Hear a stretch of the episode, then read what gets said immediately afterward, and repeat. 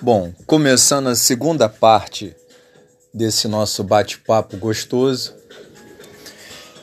é o seguinte: é, nos anos 80, né, era muito difícil você, como DJ, é, conseguir discos de vinis sem ter alguém que trouxesse para você, né? Tinha que ter a ajuda de um comissário de voo, né, de uma aeromoça, né, para poder você entregar um papel na mão dela, para poder é, explicar, para ela trazer determinado tipo de estilo, porque a pessoa que estaria comprando para você não tem a menor noção. Então, quer dizer, tudo era muito difícil e a rádio mandava muito, né? Porque o que tocava na rádio você tinha que estar tá acompanhando o que tocava na rádio. Então, se você não tinha o que a rádio tocava, ficava complicado para você. Então, o DJ tinha que ser o cara.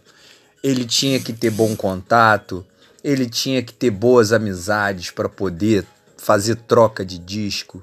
Ele tinha que, né, se virar nos 30 para poder arrumar dinheiro para comprar um vinil, entendeu? Porque não não adiantava você querer fazer uma festa, querer fazer um evento e você não ter o que tocar, né? Não ter uma boa música e não tá é, antenado no estilo, porque é, jornais tinha muito pouco, revista muito, muito poucas ainda que falavam sobre esse gênero, né? Então você sempre ouvi falar que o fulano falou que alguém disse.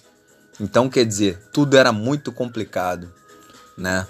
Então, é, para você se tornar um DJ naquela época era praticamente que impossível.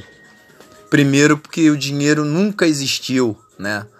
E a dificuldade, então você tinha que ter um amigo do amigo para poder ir na casa dele, para poder usar aparelhagem, você levar o seu vinil, né? Então, quer dizer, tudo era muito, muito difícil. Então acho que por isso que essa profissão se tornou brilhante, né?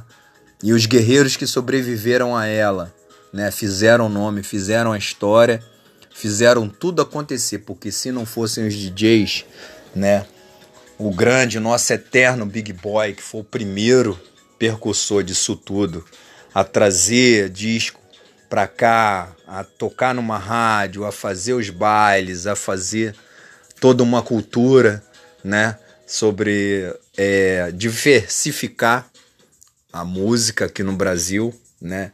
E um, um, novo estilo, um novo conceito que até então a gente estava muito é, aprendendo ainda, engatinhando. Então, quer dizer, foi um cara percussor, foi um dos primeiros, pouca gente fala sobre ele, né? Que eu acho isso uma grande injustiça, porque se o Big Boy não fosse o cara que era, né? Aquela pessoa de transformar é, quando tinha o vinil na mão, né? E fazia acontecer e buscava novidade, trazia, né? Tinha aquela coisa de tocar numa rádio, fazer um programa. Então, quer dizer, ele para mim foi um dos grandes heróis. Claro que depois veio Malboro, veio Marcelo Mansur, o Memê, claro que sem ele também a cena brasileira não era, não seria nada, porque foi um cara que revolucionou tudo que está aí, né? Mas é, eu como fui dessa geração, dessa época, né? Também tive meus pulos do meu gato para poder chegar a tocar em boates, a tocar é, em muitos locais, né? Muitas casas noturnas. Então eu vivenciei isso, né? Eu tive o privilégio de ser DJ nessa época. Então é, eu só tenho a agradecer tudo que eu passei, né?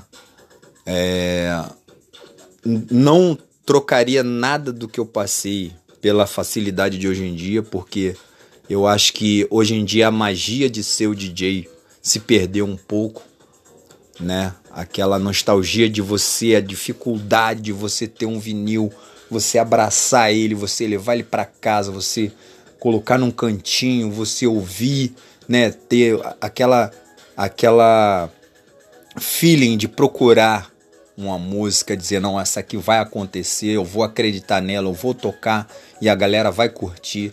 Então quer dizer, muita coisa se perdeu com, com o tempo. Mas é, o funk melody, né? O funk melody na época, que lá fora era chamado de freestyle, né? E aqui pouca gente conhecia, foi batizado de funk melody, é, porque para facilitar, né, os brasileiros a, a entenderem um determinado e um novo estilo que estava sendo mostrado para eles, é, então, com o tempo, as coisas foram avançando e os DJs eh, passaram a se informar mais sobre essa nova modalidade chamada Funk Melody.